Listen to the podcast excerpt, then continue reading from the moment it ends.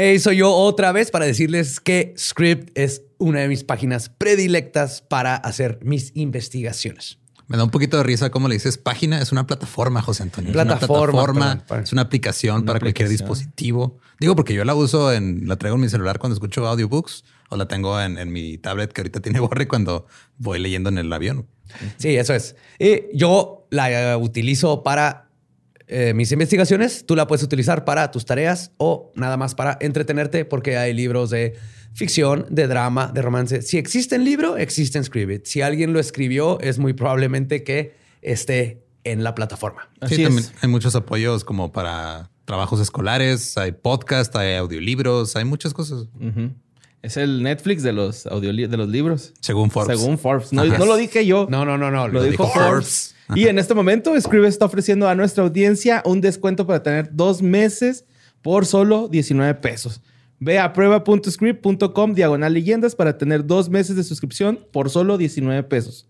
Es prueba.scribd.com diagonal leyendas para tener dos meses de suscripción por solo 19 pesos. Así es. Entonces, si te urge aprender algo, lo que sea, quitarte una duda, ahí está Script. Este código funciona en cualquier parte del mundo en el que estés. Nada más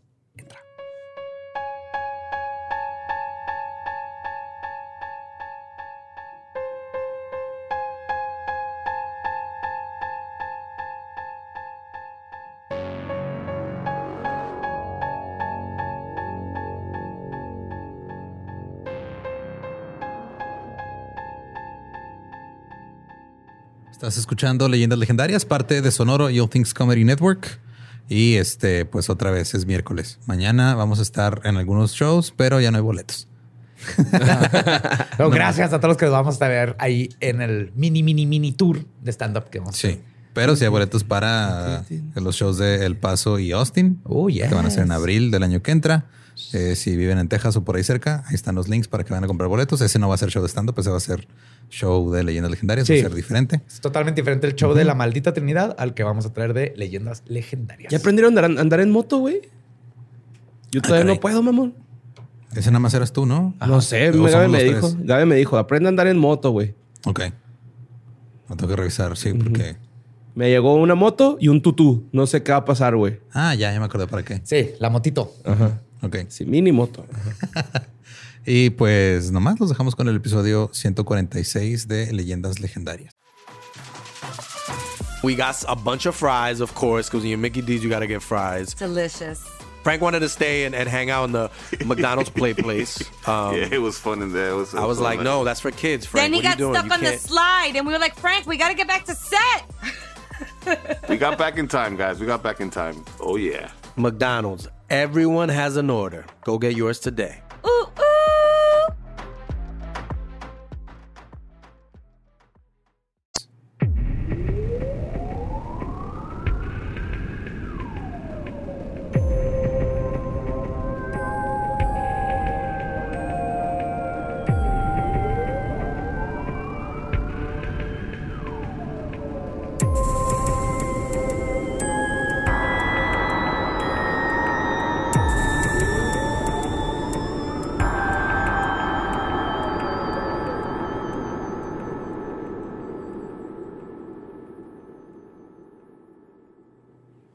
Bienvenidos a Leyendas Legendarias, el podcast en donde cada semana yo, José Antonio Badía, le contaré a Eduardo Espinosa y a Mario Capistrán casos de crimen real, fenómenos paranormales o eventos históricos tan peculiares, notorios y fantásticos que se ganaron el título de Leyendas Legendarias. Estamos en otro miércoles macabroso y me acompañan mis buenos amigos Eduardo Espinosa y Mario López Capistrán.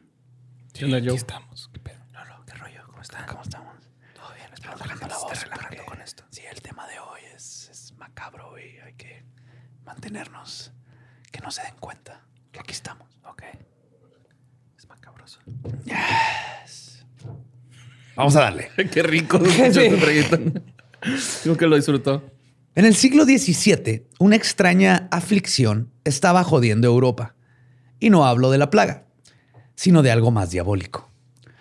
La posesión masiva de monjas al parecer se tornó en algo común y en Francia especialmente, un grupo de monjas sería poseídas tan brutalmente que muchas de ellas terminaron convirtiéndose en gimnastas y una persona inocente terminaría con el tuétano de fuera. Hoy les voy a contar la historia de la posesión de las monjas de Ludun. Fue un pedo. ¿verdad? Ludon, Ludon, perdón. ¿Sí fue un pedote? Un pedo totote. Oh, yes. Ay, güey, no mames. ¿No habían escuchado este caso? No. Mm, Yo tampoco. Oh, man. Ok. Prepárense porque este va a ser un... ¿Está chistoso? Uf, güey. Monjas poseídas, güey. Nomás, nomás imagínate a un... Yo le digo a un grupo de monjas, yo, yo digo que se dice una mamada de monjas. Ok. Ajá. Ajá, sí, sí, sí. Imagínate una mamada de monjas poseídas por Satanás. Sí, En, Gorditas en- y en los bonitas, 1600, güey. Ok. Esto va a estar épico, güey. Pues la, ciudad- la ciudad de Loudon está localizada al noreste de Poitiers, en Francia. Y para casi... Eso no me dice nada porque no sé dónde está Poitiers. Está Pues, En Francia, ¿no? noroeste, como, como en medio a la izquierda, güey. Ok. Pero muy, a- muy central. Ok. No, no a las orillas. Yo también, güey, era lo más cercano que encontré. Porque la otra decía así, está como a 500 millas de París, lo cual también no tenía sentido, güey. Entonces, A lo más cercano, güey. Y para casi mediados de los 1600, se encontraba en muchos problemas. Uno de ellos era que la corona estaba intentando centralizar su poder. Y parte de esto, de este intento, significaba que Loudon tenía que tirar sus murallas. Esto dividió a los ciudadanos de esta ciudad entre los que estaban en contra del gobierno centralizado, en su mayoría hugonotes, así les llamaban, o hugonots, que eran protestantes franceses de doctrina calvinista. Eran los protestantes.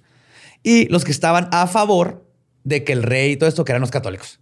Entonces, eh, porque el rey venía con el poder católico, entonces Ajá. todo lo que dijera el rey, los católicos decían que Simón, entonces Simón. Pues era Irlanda, pero hace 300 años. Ajá. 400 años. Yes. La otra cosa que había dividido a la población fue la plaga. Esta pestilencia había creado estragos inmesurables en toda Europa, güey, matando al 25% de la población. Ay, güey.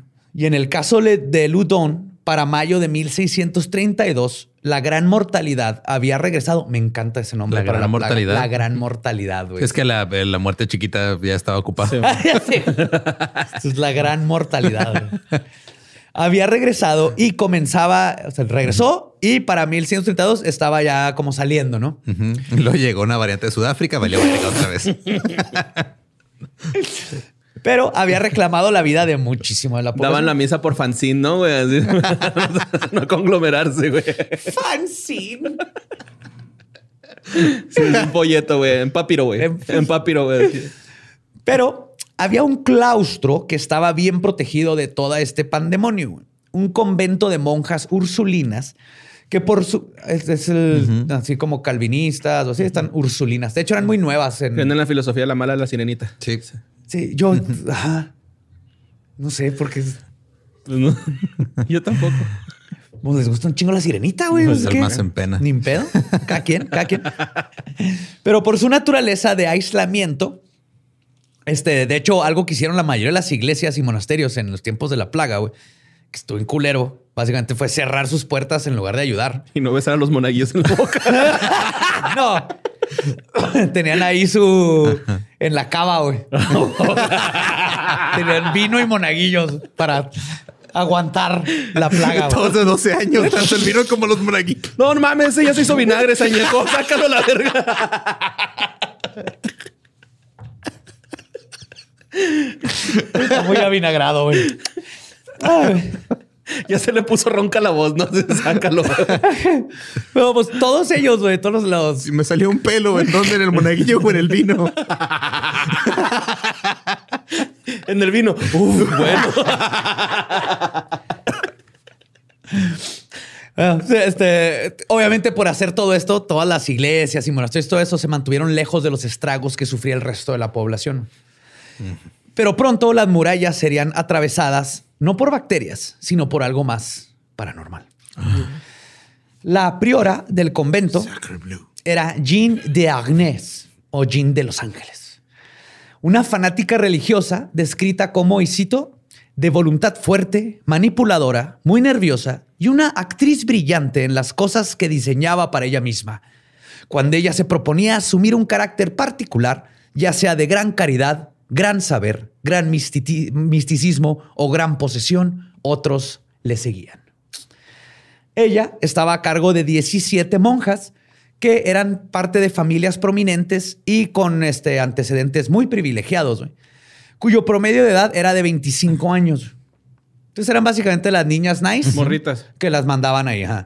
Y era conocido, conocida, perdón, este, Agnes, por su gusto de ir a las puertas del convento a charlar con la gente de la ciudad y enterarse de todos los chismes sobre lo que estaba sucediendo a las afueras de su autoimpuesta aislación. Esto va a ser gran parte de, de la historia, güey. Pero obviamente, ¿qué más vas a hacer, güey? Estás todo el pinche día ahí, ¿no? De hecho, fuera de ese hábito del chisme, güey, el resto del día las monjas se la pasaban rezando y rezando y luego rezaban otro rato, güey. Jugando badminton. Esas monjas y sus hábitos. sí, recreativamente, güey. Esas monjas y sus hábitos. Ah, esto es. hábitos.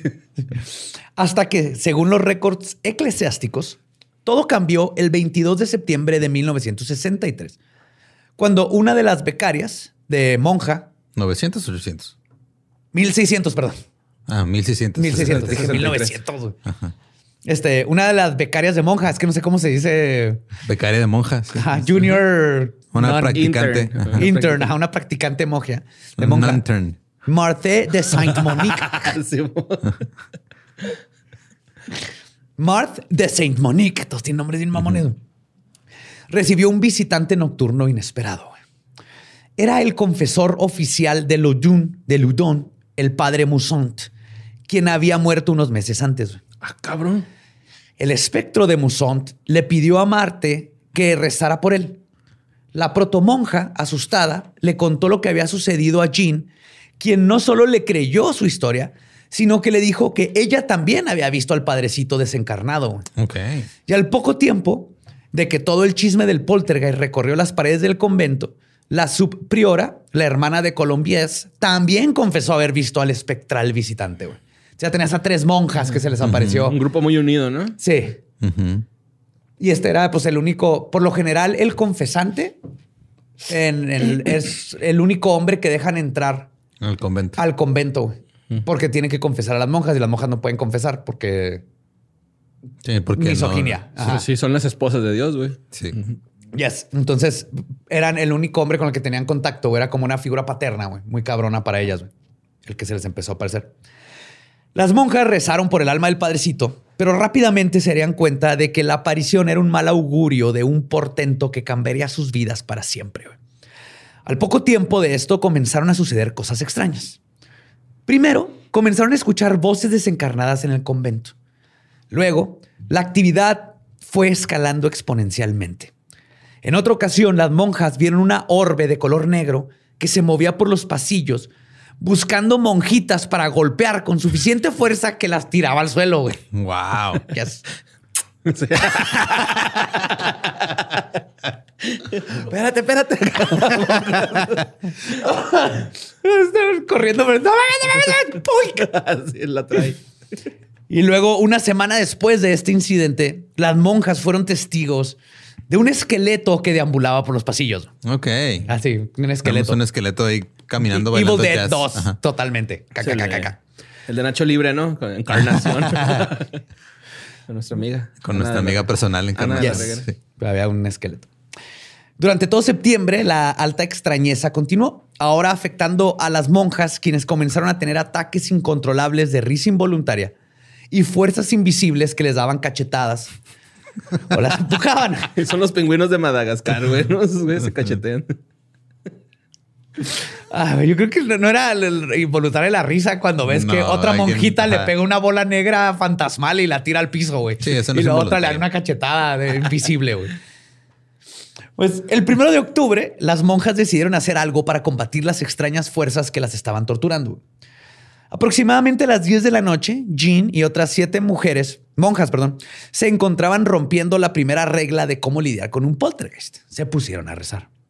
Ah, cabrón. Al poco tiempo, Jean sintió una mano fantasmal que se puso sobre sus puños y cuando la monja abrió su mano, encontró que habían tres espinas de espino. Suena redundante, pero el espino es un árbol, es un majuelo o hawthorn. Este, y las tenía dentro de su mano Y fue después de esta ominosa señal que las cosas en el claustro comenzarían a tornarse Pero ahora sí las- siniestras. No las tenía por, por no, fuera, así, o sea, abrió la mano y tenía ahí. tres espinas Ah. en la mano, güey. Que Sí, dijo, no, ah, como- yo no tenía estas espinas antes en mi mano. Y todas las monjas dijeron, a huevo, te creo. Ajá, sí, Ajá. Y también nadie vio la mano más que ella. Ella sintió una mano así que la tocó y lo dijo, oh, no, tengo tres espinas de espino. y todas dijeron, ah, no, es el símbolo del diablo. No sé, güey. O sea, sí, ahí empezó el desmadre. Pobrecitas. No tienes nada que hacer. Hasta Pues sí. ahorita todo bien.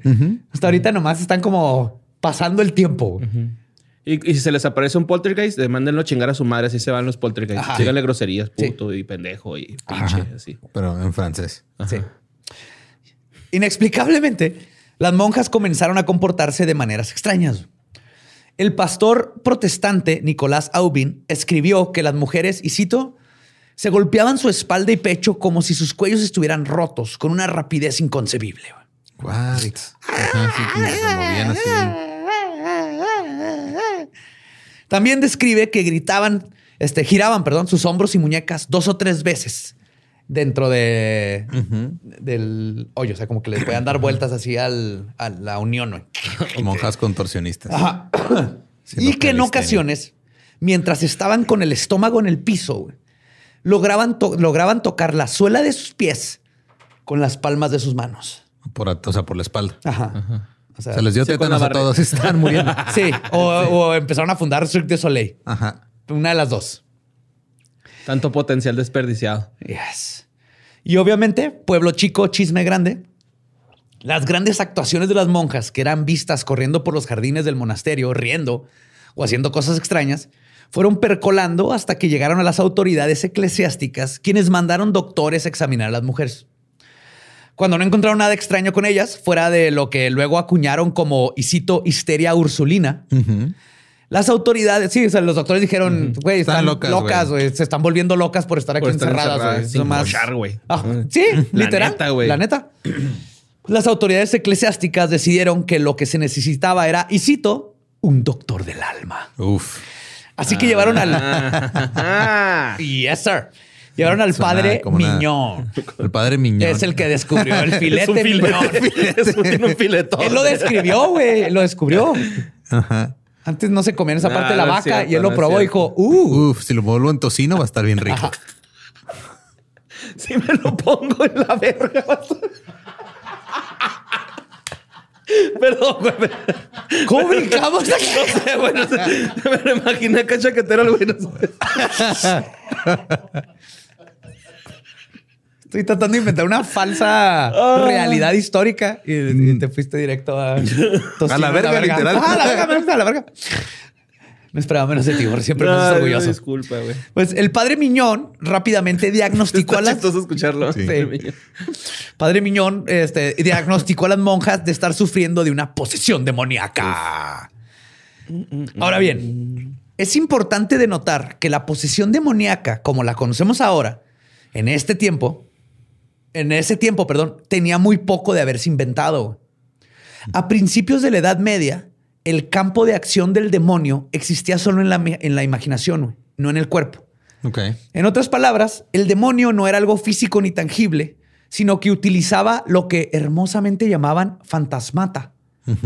El fantasmata para meterte ideas en la cabeza, generalmente en sueños, e influenciarte para que te alejaras del camino divino. Eso era todo. güey. Ajá, nada más te metías en la cabeza y Si ya. no lo veías, No no, ibas a hablar raro, no- no ajá, a- Cuando se te antojaba hacer algo, algo malo, Ajá. este, era el fantasmata que te estaba moviendo el demonio, güey. Pero no, no, no estaba como, no era un miasma, ni era algo físico, ni se metía en tu cuerpo, güey. Nomás eran como ideas que llegan a tu cabeza, el fantasmata del demonio. Alright. Para el 1400, la iglesia decidió convertir el fantasmata en un atributo corpóreo del diablo y decretaron que soñar con incesto, sodomía o infanticidio era en efecto un evento físico y un pecado. güey. What? Si lo sueñas, lo estás haciendo y es, Y es pecado. pecado. Ok. De esta forma, podían acusar a las brujas y hechiceros de literalmente negar a la fe católica por invitar a demonios dentro de sus cuerpos. Y ahora, Pero como si tuvieran control de lo que están soñando. o- sí, no, es que ya lo convirtieron justamente. O sea, antes era imposible comprobar que una bruja o alguien soñó con algo maligno, porque nomás tú sabes tus sueños. Sí. Pero ahora que lo materializaron, el fantasmata ya se mete en ti, tú lo invitas y es parte, es un demonio con Ah. cuerpo. Entonces, esto materializado Sí, es se como- podía detectar y por lo tanto castigar. Y ahora sí podemos quemar a la Es bruja y como al si le a- dando eh, asilo en tu cuerpo a, a- Ajá. al- ese Literalmente, perro. exacto. Pero más que nada lo que funcionaba era que ahora sí te puedo chingar, güey. Porque Pero, o sea, qué incongruencia si la, la religión empezó porque alguien andaba pidiendo posada. Sí, pero. Alemania. Sí, que todo eso es falso en la Biblia. pero Durmieron en la casa de la familia, no se fueron a otro pedir posada, pero bueno. ¿Qué? Sí. Otra cosa. y justo otra cosa que se definió en estos tiempos fue justamente el término posesión. Verán, antes posesión y obsesión eran sinónimos cuando se refería a una persona siendo atacada por el demonio. Ok. Una vez que se dictó Obsession. Obsession. es Miguel Mateos. Obsession by Lucifer. Ay, ay, perfume, fragancia. Pues una vez que se dictó que el cuerpo podía ser atacado físicamente por un demonio, el significado de estos términos comenzó a ser utilizados para diagnosticar diferentes tipos de encuentros demoníacos. Etimológicamente, posesión viene de posidere, que significa como verbo el poder sentarse. Potis sedeo. Ok. En esta.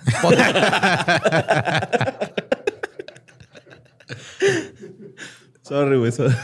No, bueno, no puedo creer que no vi esa, no vi esa venir. güey. Yo sí puedo creer que no la viste venir. Mientras que obsesión, del latín obsidere, denota, y cito, sentarse opuesto a Vas sentar, a sentarse en el pastel. Para comerse. sentarse frente a Ajá. O sitiar, de como sitiar un castillo, quedarte afuera hasta sitiar. Entonces, se determinó que un espíritu que aterroriza, ataca o acosa a una persona era un espíritu obsesivo y la persona estaba obsesionada. Mientras que un espíritu que tomó el asiento dentro de la persona u ocupó su cuerpo era uno del tipo de posesión, ergo la persona estaba poseída. De hecho, para cuando se terminó este debacle que les voy a contar, se declaró que nueve de las monjas estaban poseídas, mientras que las otras ocho estaban obsesionadas. Ok. Ajá. Muy interesante. The more you know about Satan. Así que el padre Miñón decidió comenzar a hacer el exorcismo. Ok. No solo eso, decidió que sería buena idea que fueran hechos en público. Ah, Así que mandó construir una tarima frente al convento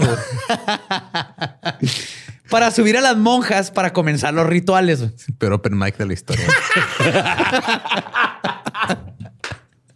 Me cae que no, güey. A mí se quedó todo bien vergas, güey. Pero les caga cuando el diablo te hace que te dé la vuelta a la cabeza. Bla, bla, bla, no les caga estar obsesionados. pues es entonces, este, ah, pero este, sí. Es entonces cuando las cosas se tornaron terroríficas. Cuando las monjas salían a su plataforma, se comportaban normal. Eran ligeramente atadas a sillas, o sea, apenas medio las amarraban. Y luego comenzaba el exorcismo. Y es entonces que todo cambiaba.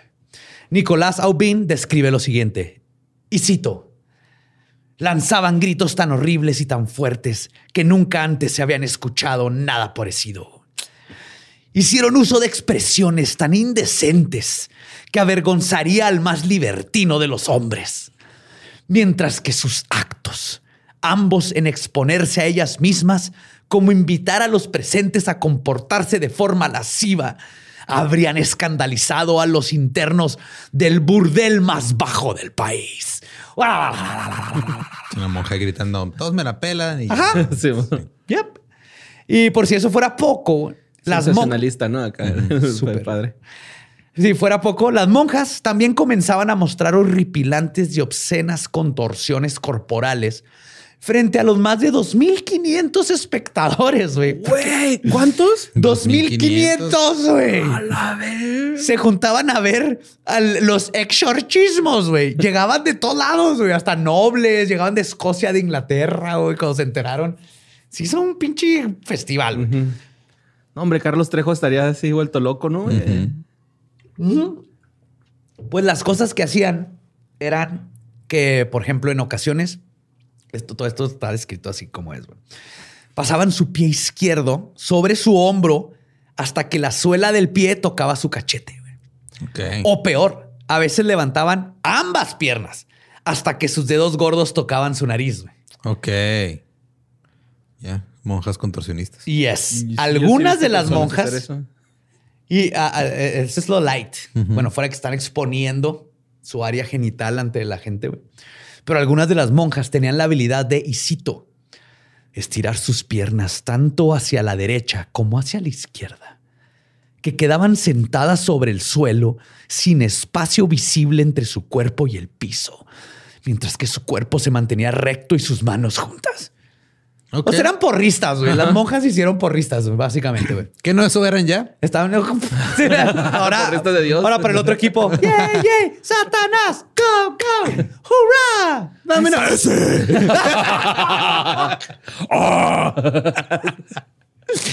En una ocasión, pero, güey, es que mucha risa. Un, un sacerdote nos dice: se abrieron de piernas, güey. No.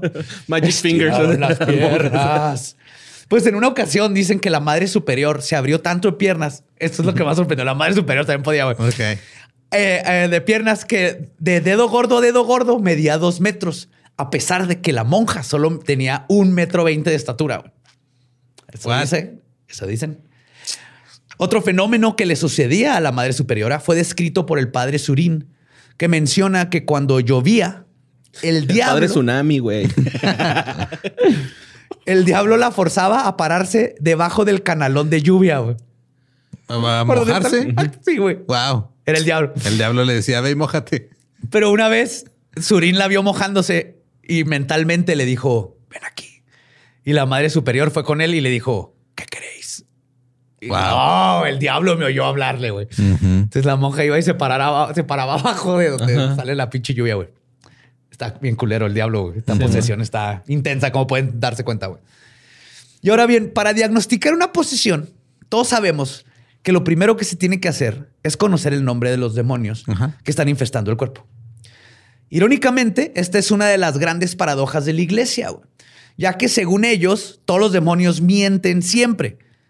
Así que todo lo que te digan será falso. Entonces están dando un nombre falso. Yep. Ergo, tratar de establecer el verdadero nombre del diablo es en cuestión, es una teoría imposible, güey. Pero estoy divagando. Le estás pidiendo congruencia al. Sí. Mira, lo mismo me pasó ahora que fui a México que eh, había unos providas en el aeropuerto, pero tenían una, una bolsa verde como mochila. Y dije, Ok. ¿Dónde está la congruencia ahí? No hay. Hipocresía. Sí. tienen que renunciar al color verde por el resto de sus vidas. Así es. Sí. Pues en este caso, el careo fue extremadamente exitoso. La priora Jean, por ejemplo, tenía por lo menos siete demonios dentro de ella. Se determinó que unos están localizados en su cabeza, otros en la última costilla derecha y otros en la base del estómago.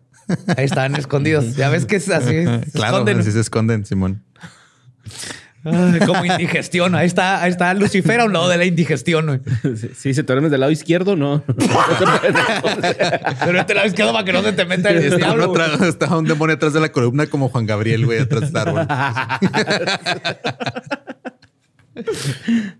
Pues en este festival infernal, güey, Pal Sur, no sé cómo se llamaría el festival.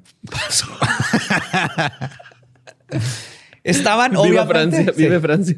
estaban obviamente los headliners. De headliners estaba Asmodeus, Astaroth, Leviatán y Behemoth. Pero Leviatán canceló porque le dio intoxicación. Por comer mole.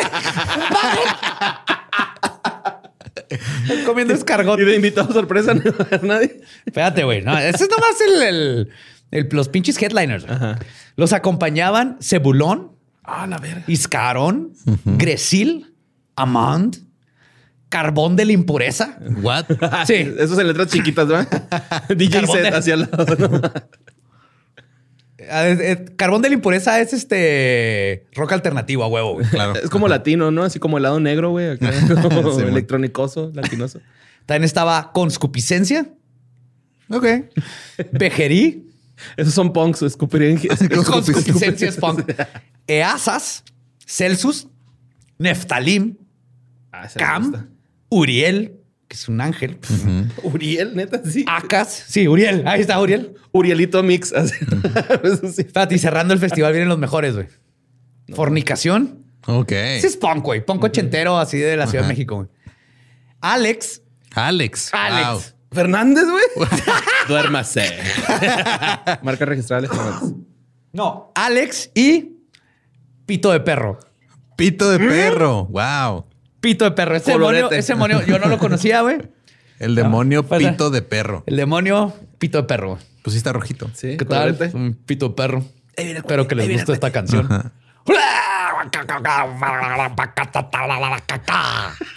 Pito de Perro. Bye. Síganme en Spotify. Y fueron justo estos demonios los que terminaron confesando quién estaba detrás de todo el tormento. El 11 de octubre.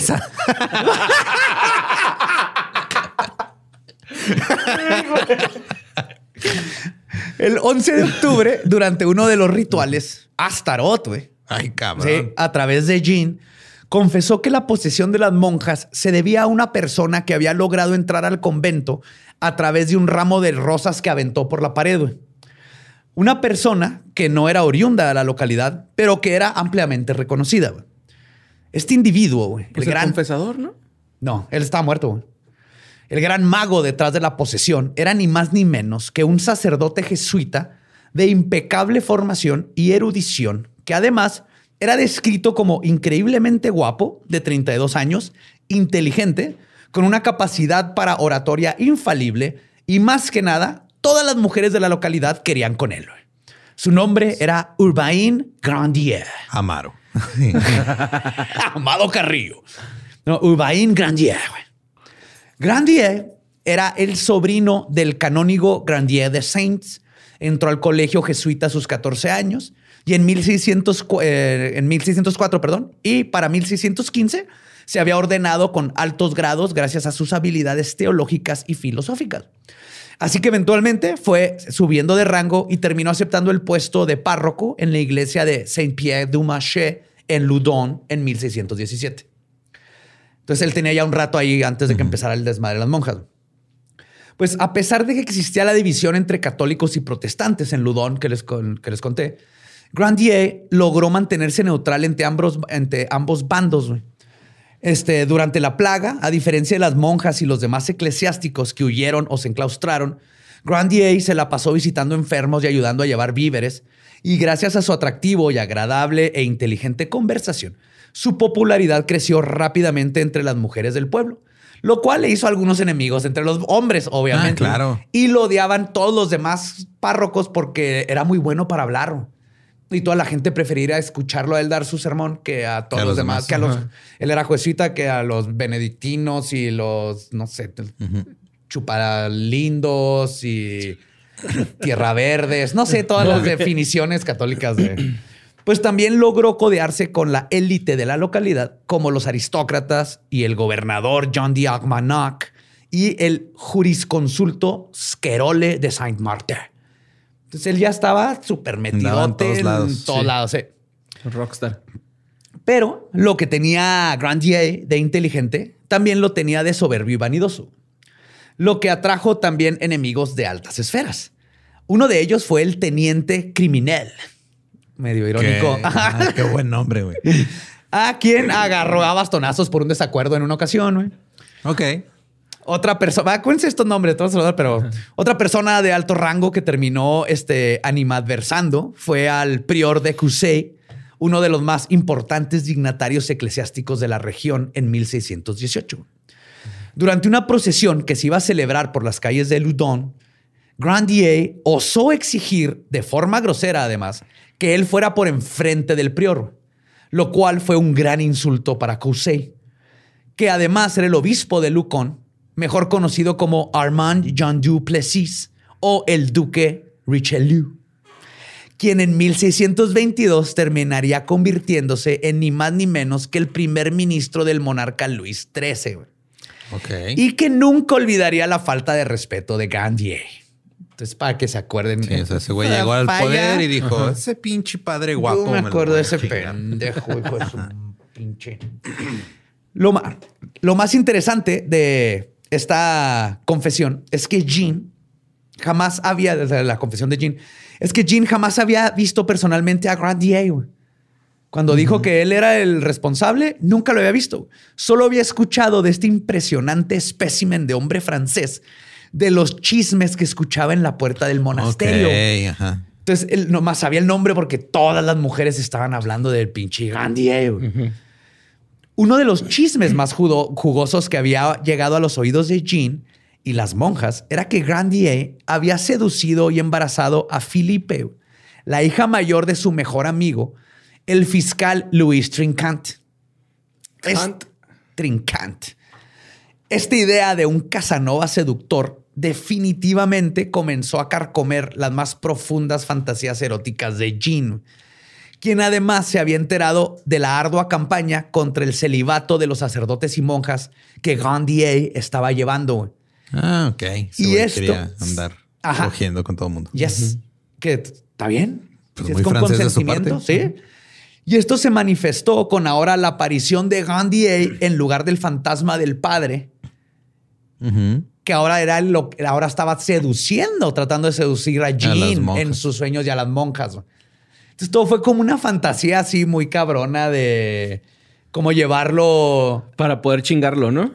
Pues ni lo conocían, güey. Nomás necesitaban un como Chivo expiatorio. chivo expiatorio. Y sí, ahorita voy a hablar un poquito más, pero sí, parte de inconscientemente era de, güey, ¿qué pedo con este güey? O sea, Ay, está lo, bien lo bueno. quiero conocer. Todo el mundo dice que está bien bueno y bien guapo y habla bien chingón y coge bien cabrón. Y sedujo a Filipe, que El era Mr. la... Pimosh del convento. Ajá. Un Franevia de la comedia. Máximo respeto, señor Evia. Pues todo este de gran... De Ogu. De Ogo. ¿Cómo se dice? No sé. No sé. ¿Cómo se dice oro? ¿Cómo se dice verga de oro en francés? Le verré Dior. Ahí está. Pues todo este gran escándalo eventualmente llegó a los oídos del rey gracias a Jean de Martin, barón de Laube- Laubert-de-Mont, quien había ido a Lodun para destruir la torre y las paredes, que el rey quería destruirlo para abrir todo. Pero fue detenido por la milicia del pueblo y por un sacerdote jesuita de nombre Grandier. Entonces también ya este güey se estaba metiendo con pedos. Los con los planes del rey, ajá. Yep. Cuando el varón de Laubardemont regresó con su reporte, agregó todo lo que estaba sucediendo con las monjas y el jesuita. Están exorcizando a monjas en una tarima, están echando, están haciendo porras y ajá. Y tiene que ver con un pinche francés carita que está cogiendo a todo el pueblo. Entonces fue puesto a cargo de la investigación de todos. El rey dijo, a ver, a ver qué pedo. Pero especialmente a cargo de terminar con los exorcismos, güey, porque ya había mucha tensión entre protestantes y católicos. Y el rey y varios eclesiásticos temían que este escándalo solo podría ser ju- perjudicial para ellos. Claro. Estaba tan lo- cabrón la atención que podías cortarla con una guillotina.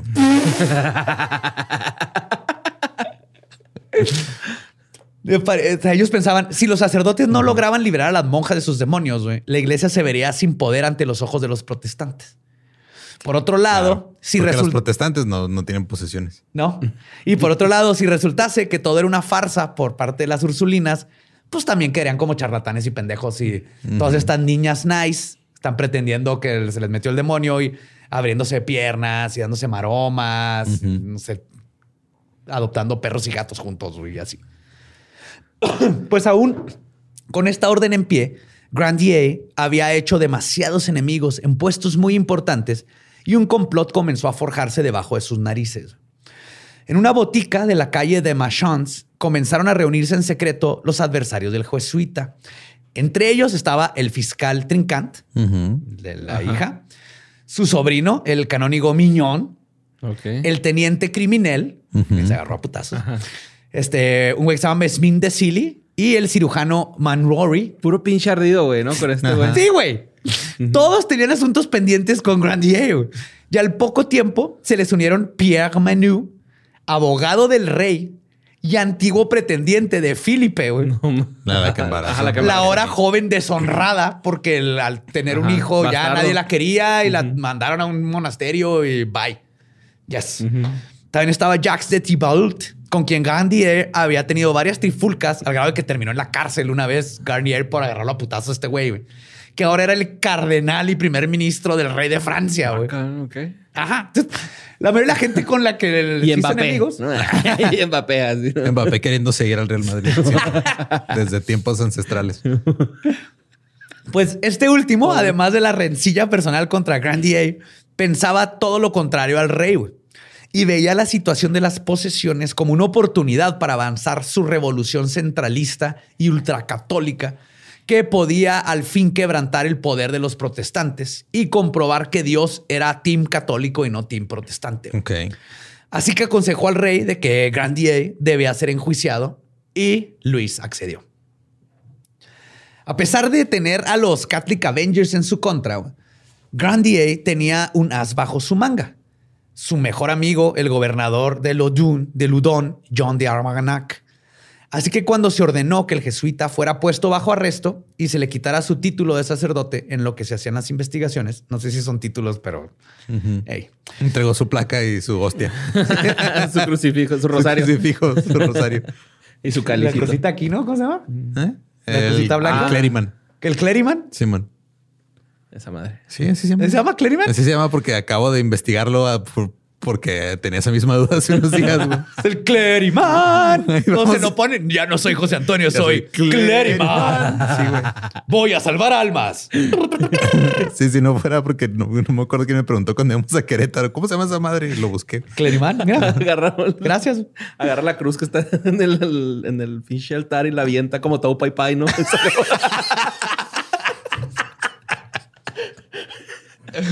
Ay, güey. Pues Jean y otros amigos influyentes en la corte lograron sacar a Grandier y lo declararon inocente, güey.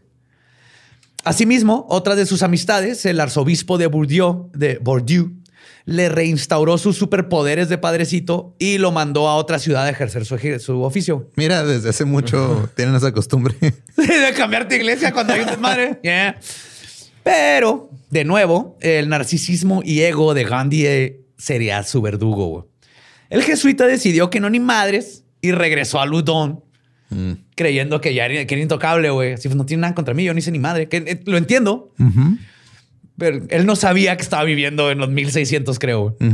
Pero el, el 30 de noviembre de 1633, Urbain Grandier fue encarcelado en el castillo de Angiers, donde ahora era demasiado tarde para que sus pocos amigos o familiares pudieran ayudarlo. güey. Uh, El tribunal de carácter extraordinario fue constituido por el barón de, Lau- de Laubardemont, que incluía a los enemigos de Grandier, y a tres exorcistas cuya función era sacar más información de las monjas para el juicio. Los exorcismos seguían güey, durante este tiempo. Ellos eran el padre Miñón, el padre lactante. Mira, no sé si en francés. No, sé si en francés se pronuncia lactante, pero yo lo voy a decir lactante. El él era el favorito de los niños, güey. Podemos todos estar de acuerdo con eso, güey. Pues de- depende de dónde lactaba, güey. Pues de todos lados, güey. De la piel como ritorrinco, güey. Así. En el cáliz. Hostia con lechita para en la mañana, güey. Misa de 8 a 11 es con lechita la hostia. güey. de 8 a 11 de, de- ah, horario. ok.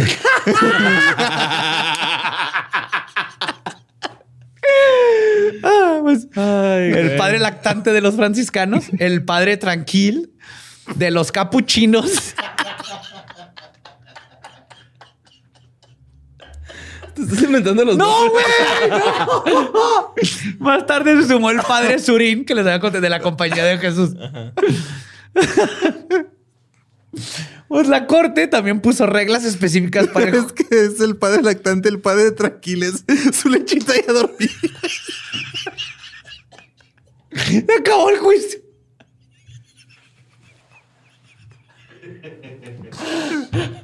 Ay, cabrón. Uno daba capuchino. ¿no? A ver. Pues la corte también puso reglas específicas para el juicio. Quedaba prohibido cuestionar la legitimidad de las posesiones. Ok. También estaba prohibido el debate sobre los procedimientos legales. Qué Y quien- huevos. Y quien rompiera esta regla sería ejecutado, güey. A la verga. ¿Ok? Entonces, en otras palabras, repente iba a ser pausterizado, güey.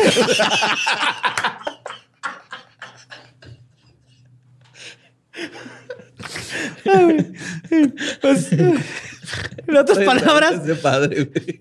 Gandhi eh, iba a valer madre por culpa de una madre, güey. Ay, güey. Ya, güey, estaba condenado, güey.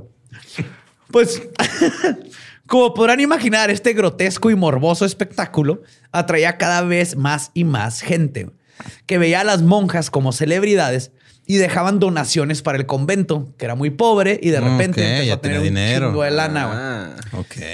Y las vean como estas, ay, pobrecitas, ve Mira, está cómo están toda peleando. poseída Ajá, ahí. se abre, ve cómo se abre piernas, eso no es normal. Mira, dio triple vuelta y el clavado estuvo perfecto. Oye, güey. pero ya estaban haciendo algo, ¿no? Hay unos que nada más se extienden la mano y ya, güey. Hasta extendían las dos piernas y luego la- es, es un rompope, ¿no? Voy Pues- a apagar una vela. Bolitas de ping-pong. Pues con todo este nuevo público, las monjas y los exorci- exorcistas decidieron llevar su juego a niveles de show de medio tiempo del Super Bowl, güey. Porque ya tenían, ya, ya no era la cochera No, de no, tu ya. compa, güey. Ya estaban acá en. ya estaban en el Festival, main stage. En Austin, ya. ya están en Austin City Limits. güey. Pero Grandier no se iba a dejar ganar tan fácilmente, güey. Él sabía las reglas católicas de una posesión. Era súper inteligente, teólogo y todo, güey. Y estas reglas básicamente son tres, güey. Y no han cambiado de- de- nunca. Él o la poseída tiene que poder hablar en idiomas que no sabe, tiene que poder flotar y tiene que tener fuerza sobrehumana. güey. Ok. Esas son las tres cosas que busca un exorcista para decir a huevo que está. No tiene que tener las tres, pero mínimo se tiene Con que una. presentar una de estas. Para, eh, entre otras cosas, pero sí, a huevo, una de estas. Como ninguna de las monjas había presentado alguno de estos síntomas, que ya después lo agre- los agregaron de que dicen que una de las monjas, ah, la mera, mera madre, se levantaba en el aire nomás con el codo así en el piso, güey. Ay, güey. Ah, breakdance. Según queda- dicen. queda ah, de rings. Hacia breakdance. O este, ¿cómo se capoeira también? Sí, pero como ninguna de ellas había presentado ninguno de estos síntomas, ¿Te acuerdas cuando traté de hacer esa madre, güey? Yo y me ¿Te tronó algo. Sí, bien feo. Sí, no lo has vuelto a hacer. No, pero Fue sí, creo que lo puedo hacer. despedida. No, no, ya no, No, estamos en edad, güey. No, no, no. Lo voy a intentar. Ya tienes un No, hijo, Borre, güey. no, no puedes breakdancear, no. Tú tienes un hijo que le puedes enseñar a breakdancear, vive a través de tu hijo. Todo lo que ya no, puedes hacer a través de tu hijo. Un mal consejo eso, güey. Enséñale breakdance. güey. Tú das lo que termina una carrera. Sí, sí. Este, ah, cuando, como no había nada de esto, eh, Grandier dijo, ok, déjenme exorcizar a las monjas. ok. Denme chance y yo las exorcizo. Y si yo las curo, pues ya. Ya, de- me dejan ir. Ajá, Me, Y el me regresan tribunal- mi título, ¿no? De sacerdote. Sí, porque aquí no lo tenían. Pues el tribunal accedió y Grandier confrontó a una de las poseídas porque él sabía que todo era bullshit.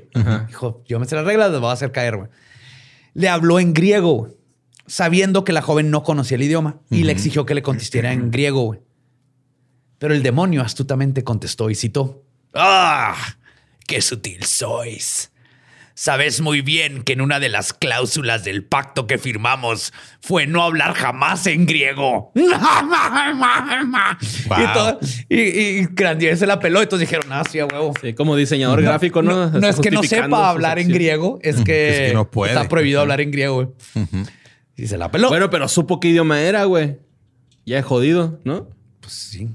Pues está cabrón, güey. Yo no sé cómo es el pinche griego, güey. Yo tampoco. Dime una palabra. griego. Papadopoulos. Ay, güey. Ah, sí, griego. Ajá. Sí, sí sé. Ya mira, sí sé. ¿Ves? Atena. Ok. Ok. Aún así, la evidencia hasta el momento era circunstancial y anecdótica. Y aunque el tribunal estaba sesgado en contra del jesuita, la iglesia necesitaba ganar claramente para poder comprobar, fuera de una duda razonable, que las monjas estaban poseídas y que su poder sobre el demonio era real. Porque ya no era tanto de chingar a este güey porque ya lo habían chingado, güey. No se iba a salvar. Ahora lo que necesitaban es como verse bien vergas sobrenaturalmente. Ajá, que fuera así de a Aparentar. huevo, ya. eh, es- o sea, con esto no les va a quedar duda de que nosotros somos los chidos. Ajá, y necesitaban a- aparentar un poder sobrenatural, güey. Y de hecho, esta prueba contundente estaba por ser producida. Durante uno de los exorcismos, Jean presentó lo que tiene que ser considerada la mejor prueba judicial a favor de una posesión y prueba de que Garnier, Garnier era un hechicero pactado con el de más abajo. La evidencia física que Jean mostró era nada más y nada menos que el mismísimo contrato que había hecho Garnier con el diablo. Documento que el mismo Asmodeus sacó de los aposentos de Lucifer. Wow. Que, y cito, Que, es- que siempre los tiene bajo llave en el cajón, güey. ¿Cómo lo hizo? y cito, guardaba bajo llave los documentos de ese tipo, güey. Yes. Yes. No fue fácil, Espinosa. No fue fácil. Yes. Qué bonito. El contrato escrito con tinta sobre hojas venía en dos partes. La primera dice: Nosotros, el todopoderoso Lucifer, secundado por Satanás, Belzebub, Leviatán, Elimi, Astaroth y otros, hemos aceptado hoy el pacto de alianza con Urbain Garnier, que está de nuestro lado. Y les prometemos, y le prometemos el amor de las mujeres, la flor de las vírgenes, la castidad de las monjas, los honores mundanos, los placeres y las riquezas. No mames, está más amigable que los de Spotify. ese.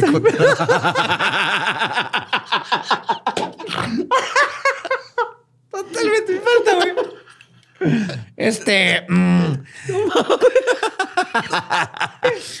fornicará cada tres días. La intoxicación mm, le será muy beneficiosa para él. Nos ofrecerá una vez al año un tributo marcado con sangre. Pisoteará los sacramentos de la iglesia y nos rezará sus oraciones. En virtud de este pacto, vivirá feliz 20 años en la tierra entre los hombres y finalmente vendrá entre nosotros para maldecir a Dios. Hecho en el infierno, en el consejo de los demonios, y lo viene firmado por los demonios.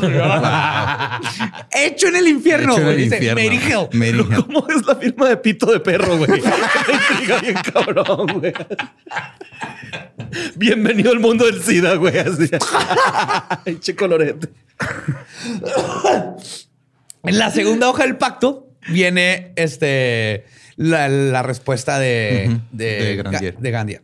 Dice, y cito, mi señor y amo Lucifer, te reconozco como mi Dios y príncipe y prometo servirte y obedecerte mientras viva.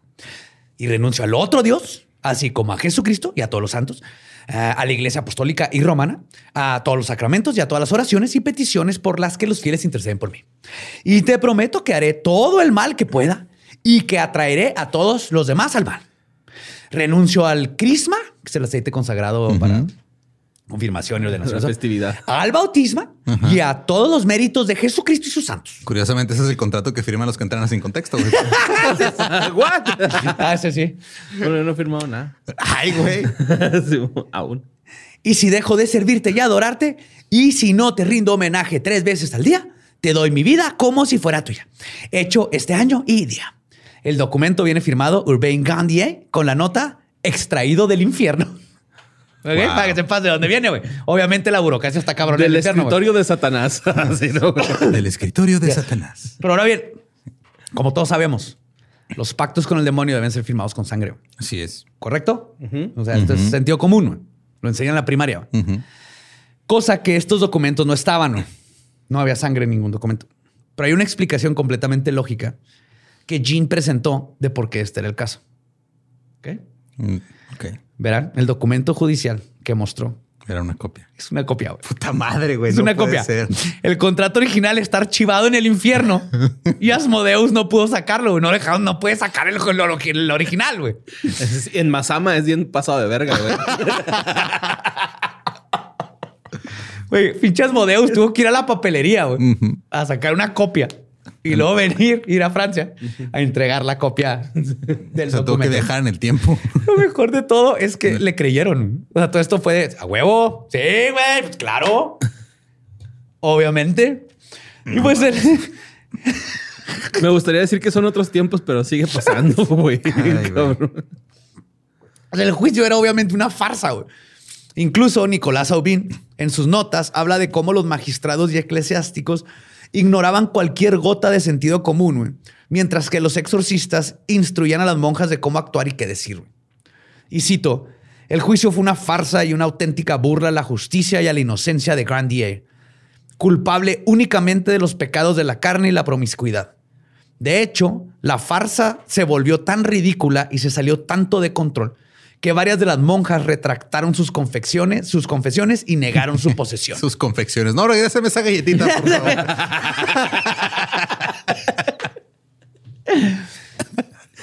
Ay, güey. Entonces empezaron a varias monjas y empezaron a decir, güey, de- No, ya ya, nos- ya, ajá. ya nos pasamos de verga, güey. Sí, Sí, ya, estuvo chido, pero Ya le arruinamos la vida a un güey, ya. Ajá. Pero pues esto fue recibido por los magistrados como prueba absoluta, güey, de que estaban poseídas, porque eso es exactamente lo que un demonio diría, güey. Claro. Incluso la misma Jean, güey, presionada seguramente por un horrible sentimiento de culpa, güey, salió un día del convento con una soga atada al cuello, la cual ató a un árbol para intentar suicidarse, pero fue rescatada, güey, que no aguantaba como que la presión de todo. De nuevo, los enemigos de Garnier atribuyeron el arrepentimiento de la monja a una artimaña más de los demonios que estaban intentando proteger a su acólito. güey. Siempre le encontraban como la copia, siempre encontraban la forma Sí. de justificar a su favor. Aún así, todavía necesitaban la confesión de, Gar- de Grandier para concretar el juicio. Y como seguía firme en su inocencia, optaron por usar la técnica favorita de la iglesia en esos tiempos para obtener la verdad. La tortura. Yeah. Basándose en las confesiones de Jean, primero se dispusieron a encontrar las dos marcas del diablo que Grandier supuestamente tenía. Lo desnudaron, lo rasuraron y después de una examinación encontraron dichas marcas justo donde les habían dicho. Una cerca del ano y otra dentro de uno de sus testículos. Espérate, ¿adentro? Adentro, güey. No, no, en- no en el escroto. no en el Lo escroto. abrieron. Adentro, no. Prosiguieron a enterrarle una aguja en ambos puntos para comprobar que eran las marcas del diablo. ¿Y cómo compruebas que son marcas del diablo? Según el Maleus Maleficarum, Ah, ay. si son punzadas no causan dolor. Ajá. Los gritos de Grandier fueron escuchados a cuadras de donde fue hecha la examinación, pero obviamente este jesuita estaba intentando burlar a sus inquisitores y Claro. el doctor de los de la botica, estaba él fue el que le hizo la revisión. Ok. Estaba, no, estaba fingiendo los gritos. Ajá, para que no supieran que la marca del diablo, eh, pero la encontró. Cualquiera de los dos lados duele, güey. ya cualquier ya se murió, güey. Te enterraron un pinche fierro de los 1600 con la plaga todavía por ahí. Imagínate lo que le iba a pasar, güey. Pero luego, ¡Ah, mi huevo! Le Pari- iba a dar tétanos en el huevo. Se le iba a doblar. iba a ser un candado él solo. luego, típico de la iglesia de la Inquisición y su desmadre, güey, para intentar conseguir más nombres de sus conspiradores que no existían, güey. No había ninguna prueba, nadie había hablado de alguien más, güey, fuera de este güey. Pero, de todas maneras, lo sometieron a la bota española, también conocida como la trituradora de espinillas, güey, que es una carcasa de hierro que se pone en la pierna y el pie y tiene cuñas o picos de madera o hierro por dentro, Ah, sí, sí, lo he visto, Simón. que quedan entre la carcasa y la piel de la víctima. En el caso de Garnier, lo calentaron, se la pusieron sobre las piernas y luego le empezaron a martillar hasta que las púas le rompieron la piel, la tibia, el peroné y el talón. A pesar de toda la agonía que sufrió, de que literalmente le sacaron el tuétano de los huesos de sus piernas, güey. Te revientan los huesos y se sale el tuétano. güey. Grandier jamás aceptó ser culpable güey, y nunca nombró algún cómplice, porque era lo que pasaba, güey. Te torturan y por quitarte el dolor dices, ah, el pinche borre, güey, también le... Yo lo vi un día que se comió, el- echó la leche primero y luego después el cereal y toma la culero. Ahí vas tú también para la Inquisición. Este... Yo lo vi ordeñando al padre lactante. Todas las mañanas llegaba con su platito y sus azucaritas. Gracias, Hasta que, hasta se hizo muy grande para el padre y el padre ya no lo dejaba comer lechita. Ah, borre, ¿te acuerdas de esos tiempos? Espero que no. Pues Garnier, este, ah, perdón, este, nunca aceptó ser culpable y nunca nombró a ningún cómplice. Y así fue como el 18 de agosto de 1634, Garnier fue encontrado culpable de hechicería y pactos con el demonio y condenado a la hoguera. Y cito, Urbain Grandier fue atado de, a un poste para ser quemado vivo en la plaza del mercado de, Lu- de Ludon. Aunque el tribunal le había concedido como gracia estrangularlo antes de encender la pira, sus enconados enemigos se encargaron de escamotear la cuerda provista para tal menester. Los exorcistas lo rociaron con tanta agua bendita que el mutilado párroco ni siquiera pudo decir unas últimas palabras. Se trata de, oigan. Digan que dije. Apaguen la estufa. Che, waterboarding. Las crónicas cuentan que incluso uno de ellos golpeó su cabeza con gran violencia usando un enorme crucifijo, güey. Ah, claro. ¡Palabra de Dios! ¡Culero! Miles de personas se reunieron para ver a un pobre hombre morir inmolado, güey. Entre sus terribles aullidos de agonía, la gente se regocijaba de que había un hechicero menos de que preocuparse, güey. Cuando el fuego se apagó, la gente se abalanzó sobre las cenizas en busca de un pedazo de hueso o cualquier resto para tenerlo como reliquia. güey. Souvenirs católicos. Claro. Por alguna razón, la grotesca ejecución de Garnier no funcionó para deshacerse de los demonios. Siguieron los demonios ahí. Varias mon- las monjas. Sí. Varias monjas, especialmente Jean, seguían presentando síntomas de posesión. Sí, No. o tenemos show a las 5 y a las 7. Ya de gira, ¿no? Sí.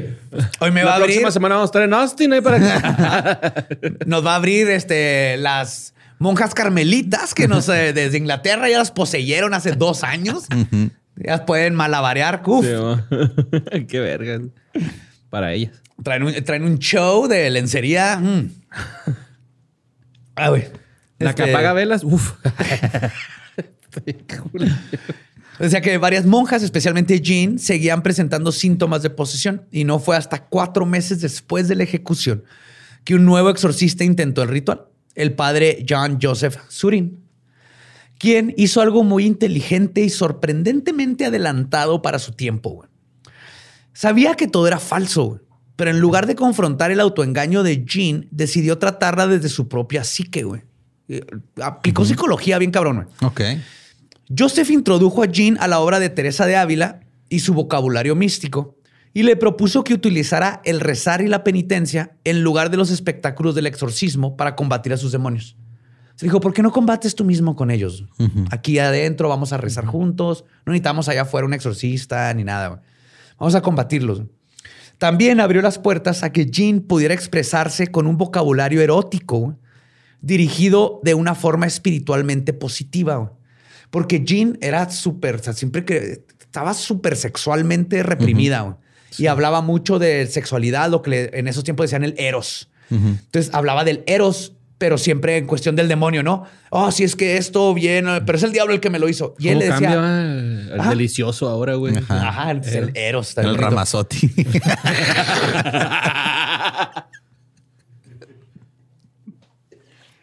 Ay, güey, flashback. No mames, güey, sí, güey. Ay, güey. Ahorita un chorro de mamás que nos escuchan así. Oh, sintieron alderos ahí abajo, güey. Se sintieron espiritualmente positivas y eróticas. Cosa más linda que tú. ¿Sí es ese güey, Ramazote? No me acuerdo cuál era la canción. Creo que sí, güey. Ni sé. Pues en lugar de usar a los demonios como pretexto para expresarse, le dijo, exprésate con esas palabras, pero habla del poder de lo positivo y de Dios y de bla, bla, bla, güey. ya ¿Por qué gritando, piensas Dios que coge bien piensas?" rico. Está es positivo sobre Dios. Ajá. Pues finalmente Joseph, en lugar La de... tiene chiquito, pero coca bien rico. Tiene un chingo de lana el cabrón. Finalmente, Joseph, en lugar de sacar, entre comillas, los demonios, los metió en el mismo, güey. O sea, dijo, te los voy a, me lo- te los voy a quitar, me los Ajá. voy a meter a mí. Y eso desarmó a Jean, güey. Le quitó el peso de seguir pretendiendo y la liberó, güey.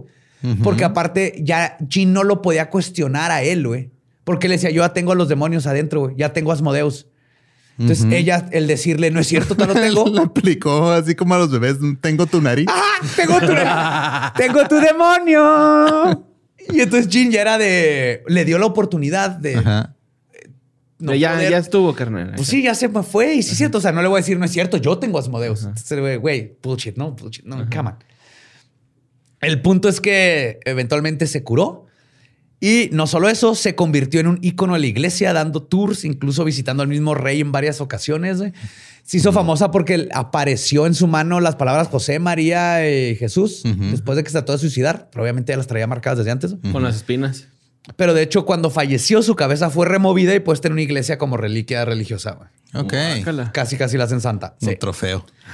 Y análisis posteriores del caso por psicólogos apuntan a que Jean pudo haber estado sufriendo de una regresión de complejos infantiles güey, que se detonaron cuando murió la figura paterna, que era el padre confesor, porque fue justo, murió y ya no tenía esta figura paterna. güey.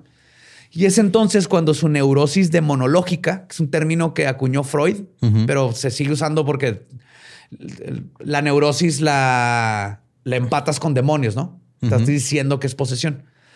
Esto infectó a las otras ursulinas, creando un pánico masivo entre todas, polarizando al Ludón. ahí. Ajá. Y finalmente terminando con la tortura brutal de un hombre inocente, güey. Todo en el nombre de Dios, güey. Sí, man. Y se nota porque aparte las monjas también, imagínate en los 1600 como mujer, güey. Te llevaban en público y podías levantarte la falda, sacar las chichis, güey, decirle a los vatos, vete a la verga, hijo de tu puta madre. ¡Avándaro! Me tienes hasta la madre, güey. Y el sacerdote no te puede decir nada, güey. Y le puedes decir a los cabrones. Ah, porque también aprovechaban mucho en los exorcismos para decir, la iglesia está mal. Y se tienen que cambiar estas cosas. Y todo esto era el demonio. Entonces era una forma también de las mujeres, de las monjas, de poder expresar esta protestar. pinche frustración ¿no? y protestar sin recibir este Castigo alguno. castigo, porque eran los demonios. Ok. Y pues las posesiones tienen una explicación psicológica moderna, pero aún así algo misterioso sucedió, no durante, pero después de la ejecución de Garnier. Inmediatamente después de la ejecución, el padre lactante comenzó a... Ay, güey. comenzó a tener un aspecto enfermizo. güey. Esa noche había desarrollado una fiebre alta Ya olía agrio, Sí, ¿no? güey, Tenía hizo- grumos. cuando- sí hizo queso, güey. Yogurto. Ay, güey, estaba listo para un latte, güey. Durante la cual estuvo plagado de visiones de Grandier y de, de demonios. güey. Insistía que, y cito, Dios me está castigando. Nunca mejoró. Murió un mes después, en el aniversario de la muerte de Grandier, furfullando después de tirar un crucifijo de un, de un crucifijo de un golpe en la mano del sacerdote asistente. güey. Se llama culpa. Yep. Casi al mismo tiempo, este Manuri, el cirujano que había supervisado la tortura y ejecución de Grandier, comenzó a experimentar vívidas alucinaciones de Grandier y cito desnudo y sangrando donde había sido pinchado por las marcas del diablo. güey. Güey. Manuri murió a la semana por causas desconocidas. Sin embargo, murió retorciéndose en el suelo mientras, y cito, gritaba pidiendo perdón. güey. Ah, eso sí es lo paranormal, ¿no? Güey, Luis Chauvet, uno de los jueces que, se había, que sabía que el juicio era una Güey, tontería. eran los 1600. El güey tocó una planta que no tenía que tocar y se envenenó y no se dio cuenta, güey. Tengo un comentario ahorita en el tercero, güey, justo. Este, uno de los jueces que sabía que el juicio era una tontería y que lo había aceptado de todos modos, todos modos, se hundió en la melancolía, luego en la locura, Es lo más luego en el que puedes hacer, Sí. la melancolía. Sí, los franceses, melancolía. Puedes pedir días de trabajo por melancolía, güey. Eh, je suis une mélancolie. Uy. Eh, oui. Eh, pito de perro. No, eh, perdón. Le pito le chien del pito. Le pito de le chien. Sé que chien es Ajá. perro por el Y chat arte. gato. Chien andaluz. ajá. Este, lo mató antes de que terminara el invierno, unos meses después de la muerte de Grandier. El padre tranquil, el más sombrío y culpable de los sacerdotes, recibió la segunda peor parte. Todos los que lo conocían terminaron considerándolo oficialmente poseído, Que este vato terminó poseído por demonios. güey. Empezó a vomitar cosas sobrenaturales que nunca se había tragado, desvariando cosas terribles, terribles, etcétera. Pero justo como te decías, 1600 tal vez tenía salmonela Ajá. y vomitaba bilis y así. Ajá. Pero que se murió, se murió a la verga. güey. Pues sí. Luego, extrañamente, cuando murió, el monje de la cama adyacente inmediatamente comenzó a actuar de la misma manera. Casi como si él mismo estuviera poseído por la misma entidad. Salmonela. Salmonela. Después de su muerte, el ataúd del padre Tranquil fue aplastado hasta astillas por la gente del pueblo, que fue a arrancar pequeños pedazos como reliquias sagradas para la buena suerte. No mames. Y lo mismo hicieron con el cuerpo, güey. Literalmente se lo llevaron de articulación en articulación, güey. Es lo más fucking metal, lo- las reliquias católicas, güey. Es así la nariz, el dedo del... Y se supone que todos los altares de las Le iglesias... quiero el pezón del padre. La hostia, güey. Oh, el padre lactante tiene seis, güey. Todavía. te- Como perra, güey. No, y hay, hay- en algunos templos hay unas estatuas del padre lactante, güey, que empiezan a. A llorar leche. Hay que hacer al santo padre, hay que hacerlo santo al padre lactante, güey. Pero se supone que en los altares de las iglesias tiene que haber una reliquia, güey. O sea, tiene que estar el hueso o el pedazo de alguien que se murió hace un chingo, güey. Yep. Sí, si no, no agarra la magia, güey. Si no, Dios no te ve. Ok. El Google Maps de Dios, ese es el GPS de Dios, güey. Sí. Huesitos de gente muerta. pues incluso Surin, que siempre se sintió culpable por todo, y por eso intentó ayudar a Jean como una forma de terminar con el desmadre güey, y pagar por sus pecados, vivió por décadas con terribles dolores y tormentos, dejando diarios escritos sobre los demonios que no lo dejaban en paz. A final de cuentas, parecería ser que Garnier logró vengarse desde la ultratumba, o simplemente la frase karma es una perra es más real que las posiciones demoníacas. Y me gustaría decir que esta tragedia fue un caso completamente aislado, pero no fue así, güey. En 1647, en Louviers, también en Francia, la monja Madeleine Bavent fue acusada, sex- acosada, perdón, abusada sexualmente desde que tenía 16 años por el padre Jules Michelet, que drogaba a las monjas para violarlas. güey. Después de su muerte, fue sustituido por el padre David, que, y cito, pregonaba sobre la desnudez de Adán. Cuando él murió, lo sustituyó Martinun Picard, quien acosó a Madeleine incesantemente hasta que la terminó embarazando. Y luego en 1625 comenzó Madeleine a mostrar síntomas de posesión. Acusa a Picard de visitarla en las noches para abusar sexualmente de ella y que él y el vicario de Louviers, el padre Tomás Boulet, se lo llevaban a Aquelarres. La confesión de Madeleine llevó a que se abriera una investigación. Se llegó a la conclusión de que Picard y Boulet se llevaban a Madeleine a lugares donde tenían sexo con un demonio llamado Dagon. Eventualmente todos fueron encontrados culpables, incluye- incluyendo el muerto. Madeleine fue encarcelada de por vida en el calabozo de la iglesia. Boulet fue quemado vivo y el cadáver de Picard fue exhumado y quemado muerto. No mames. What? Yes. Lo peor es que Boulet no hizo nada. Ajá. Picard ya estaba muerto. Nadie les hizo caso cuando estaba abusando de, De- monjas. ajá. Pero lo quemaron muerto. Y pobre Madeleine. Mientras tanto, en España, en el convento de monjas benedictinas. Sí, o sea, Madeleine terminó en un calabozo. Eso está culero, güey. De madre. Ujú, ahí Porque eso está más culero, güey. Güey, Era la niña no que salía en la tele, ¿va? Mientras tanto, en España, en el convento de monjas benedictinas de San Plácido en Madrid, también sería atacado por el demonio en 1628, güey, unos años antes que Ludón. Todo comenzó con una joven novicia que dijo que estaba teniendo visiones mientras sufría de convulsiones. Las monjas le avisaron al confesor, Fray Francisco García Calderón, porque pues, era el único hombre que podía entrar. Francisco intentó un exorcismo, pero no funcionó. La monja continuaba mostrando síntomas demoníacos, visiones apocalípticas, agresividad, decía blasfemias y hacía gestos impropios, igual que en Ludón. Igualito, la histeria colectiva empezó, fue contagiosa y al poco tiempo las demás monjas también estaban teniendo visiones y comportamientos extraños. De las 30 monjas que habían en el convento, 26 quedaron poseídas.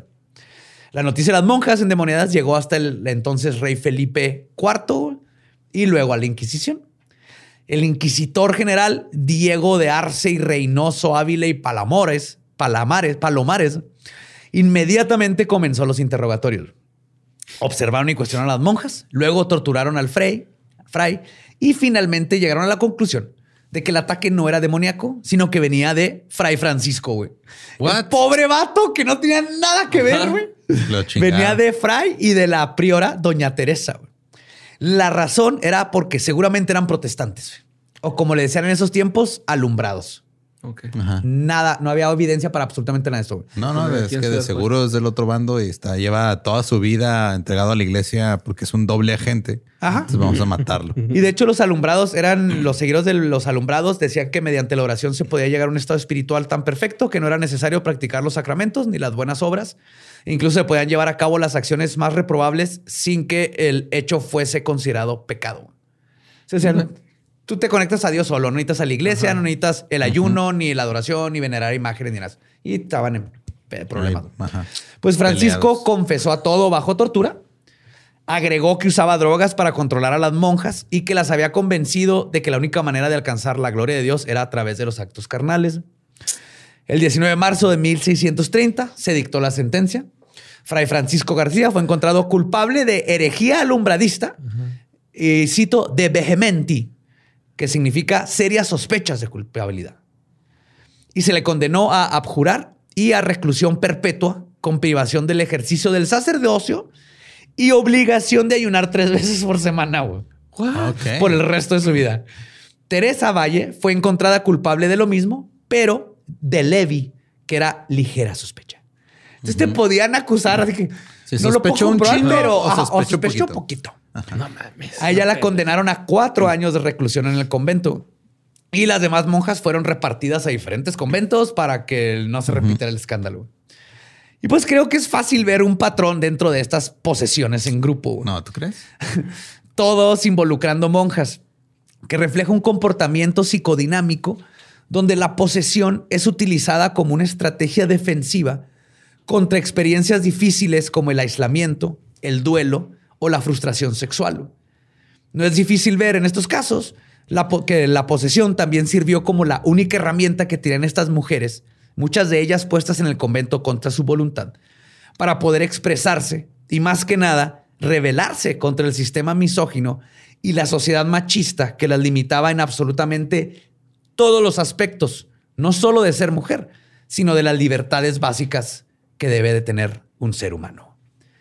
Y en ese grado creo que Satanás ganó de nuevo porque gracias a él pudieron tener este momento de libertad usando la imagen de. Esa fue la historia de las monjas de Luton. No, pues qué pedo con el padre lactante. Lactante es todo el Sí, pedo. el padre lactante. Padre Miñón, el padre no qué. Y Alex. Alex, Alex y, Y pito, de perro, güey. Alex y pito de pito de perro, güey. Mis demonios favoritos nuevos. Te voy a dar un consejo. Voy, voy a llegar a invocar al pito de perro y al Alex para una peda. Güey, Ay, ahí- no. Güey, es que eso pasa cuando estás tratando de hacer improv Ay, y no, has, no has estudiado, güey. O sea, Sí. las monjas, imagínate tres horas improvisando ahí. Ajá. Se te acaban las pinches ideas, güey. claro. Y ellas no. Así, dime otro demonio. ¿Cómo que? Ah, Belzebub, pito de perro, Pues qué tal. calabaza cachonda. ¿Qué tal si es el apodo, güey? Soy calabaza cachonda. No, Sí. sí, se te acaba, güey. Se te acaba de pinches ideas. Ay, cabrón. No, pues este, recuerden que nos pueden seguir en todos lados como arroba leyendas podcast. A mí me encuentran como ningún Eduardo. A mí como Mario López Capi. A mí me encuentran como El Diablo. Nuestro podcast ha terminado. Podemos irnos a pistear. Esto fue palabra De de, pito pito, de perro. ¡A huevo! ¡Pito de perro! El aullido.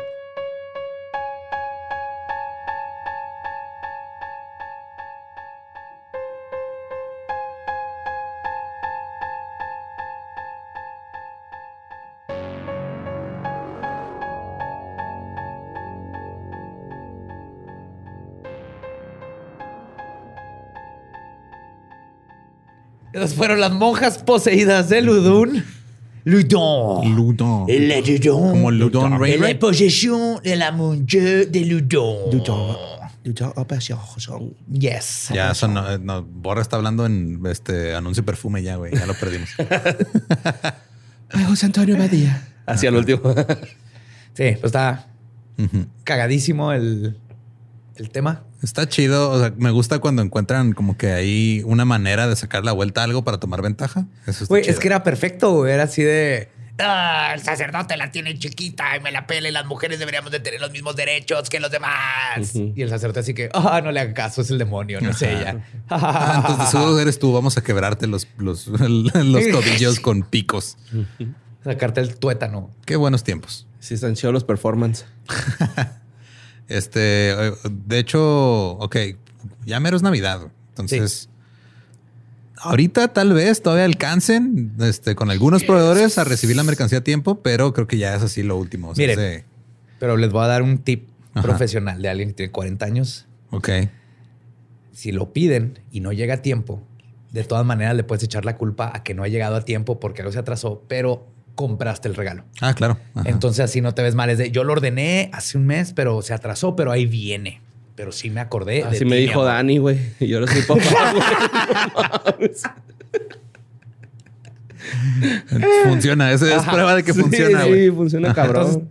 ah, si no han comprado, ahí están a tiempo de ordenar todavía todo su merch de leyendas legendarias. Parece True Crimer en tu familia. Sí, O para hay- ti mismo o ti misma. Sí, se vale regalar, autorregalarte cosas. O sea, está chido. Hay Y más cuando nadie te quiere, güey. O sea, Ajá. recibir un regalo de ti mismo es bonito. O cuando tú te quieres mucho también. También. Que todos sabemos que es porque nadie te quiere, pero...